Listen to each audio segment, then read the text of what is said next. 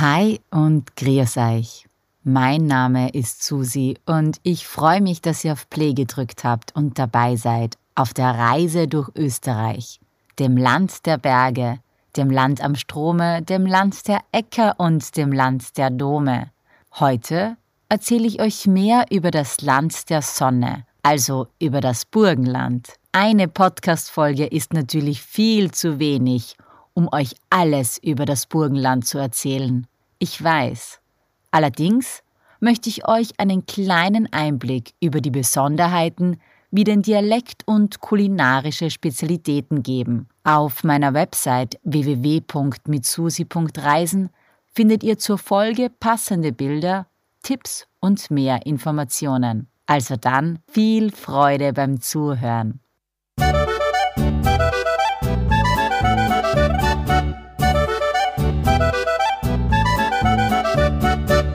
Es war so. Vor 100 Jahren, im Jahr 1921, war es soweit.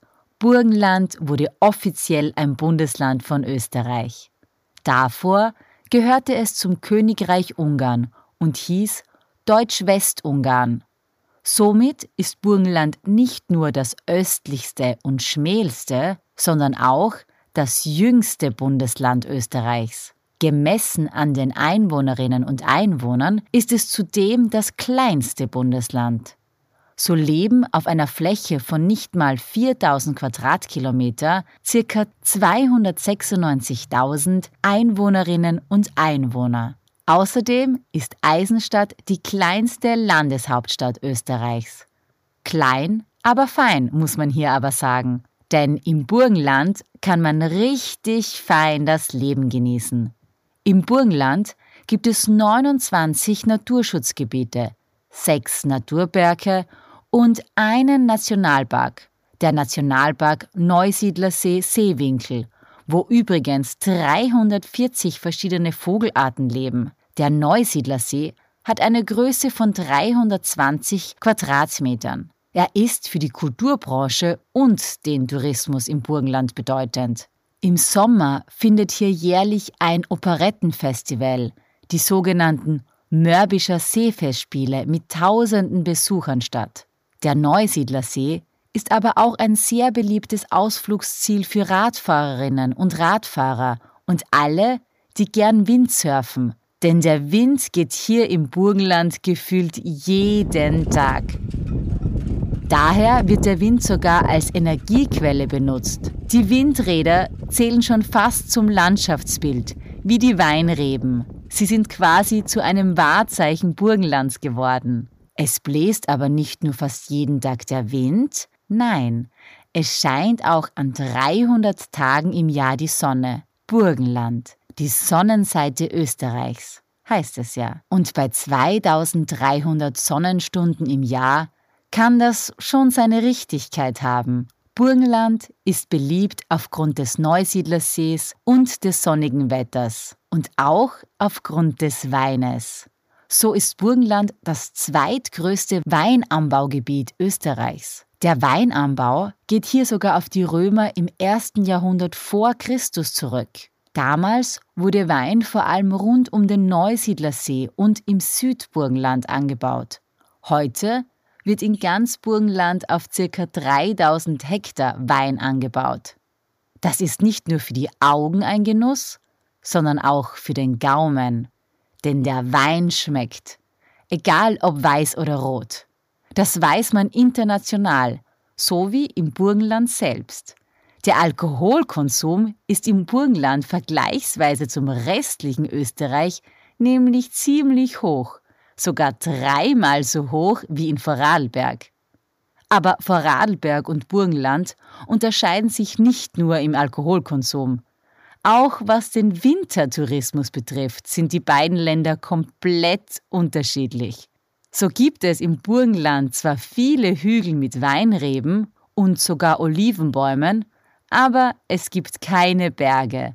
Der höchste Berg im Burgenland befindet sich im Mittelburgenland und ist nur 884 Meter hoch und ohne Skigebiete auch kein Wintertourismus.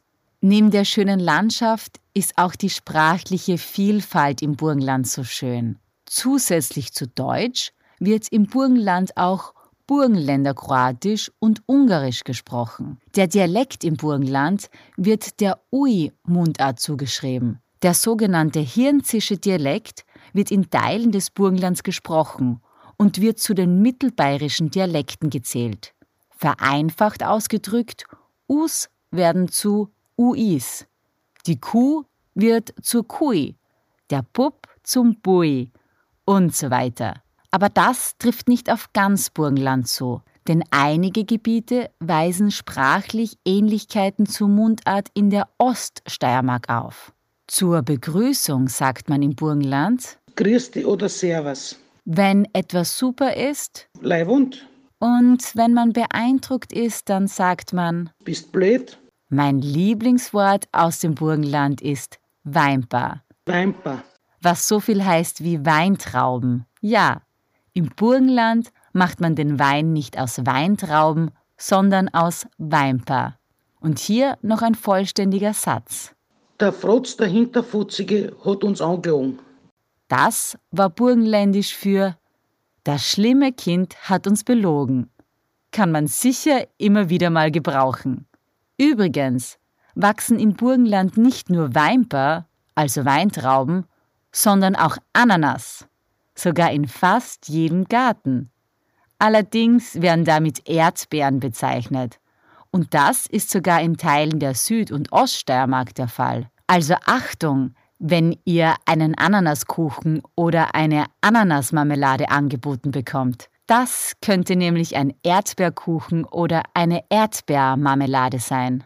Und wenn wir schon von Obst sprechen, will ich auch gleich über die burgenländische Küche erzählen. Also stellen wir uns jetzt doch vor, im Burgenland zu sein.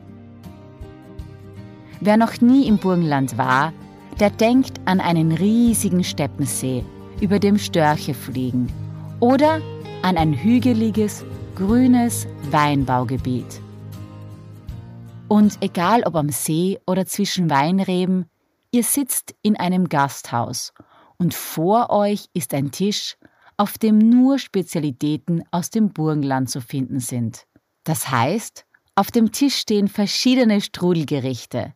Fleischstrudel, Krautstrudel, Bohnenstrudel, Apfelstrudel, Traubenstrudel, Erdbeerstrudel und so weiter.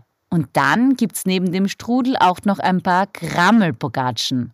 Grammelbogatschen sind Leibchen, die aus einem Germ- bzw. Hefeteig und Grammeln bestehen. Wer sich nicht mehr erinnern kann, was Grammeln sind, das sind ausgepresste Schweinespeckstückchen. Auf dem Tisch gibt es auch Brot und dazu frische Gänseleber. Die Gans hat ja im Burgenland sowieso eine ganz wichtige Tradition. Also nicht nur die Leber. Denn zu Martini, das ist am 11. November, isst man das sogenannte Martini-Gansel, eine gebratene Gans.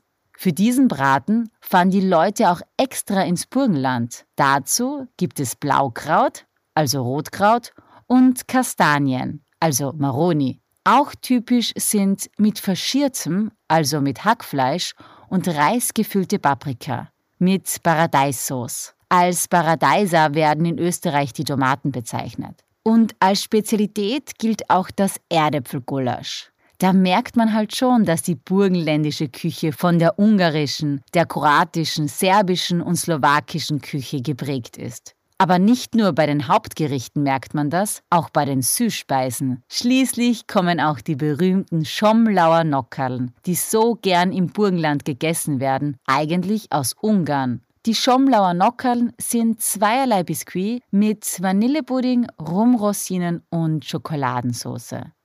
Eine weitere beliebte Süßspeise sind die sogenannten Burgenländerkipferl. Ein Burgenländerkipferl ist eine rundgebogene Backware aus Germteig mit einer Nuss-Basé-Füllung. Die sind so gut und zart, dass man beim Essen direkt aufpassen muss, dass sie nicht zerbröseln. Und dann gibt es auf dem Tisch auch noch Hullerschäuberl. Das sind gebackene Holunderblüten, bestreut mit Zucker und Zimt.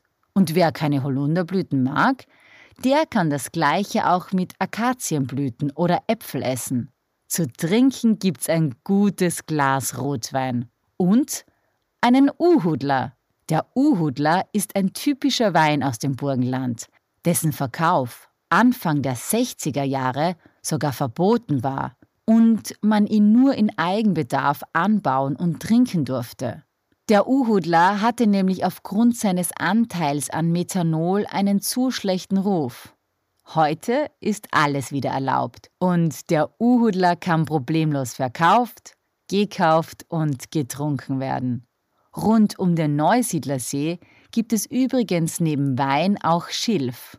Und Schilf ist ein gefragter Rohstoff.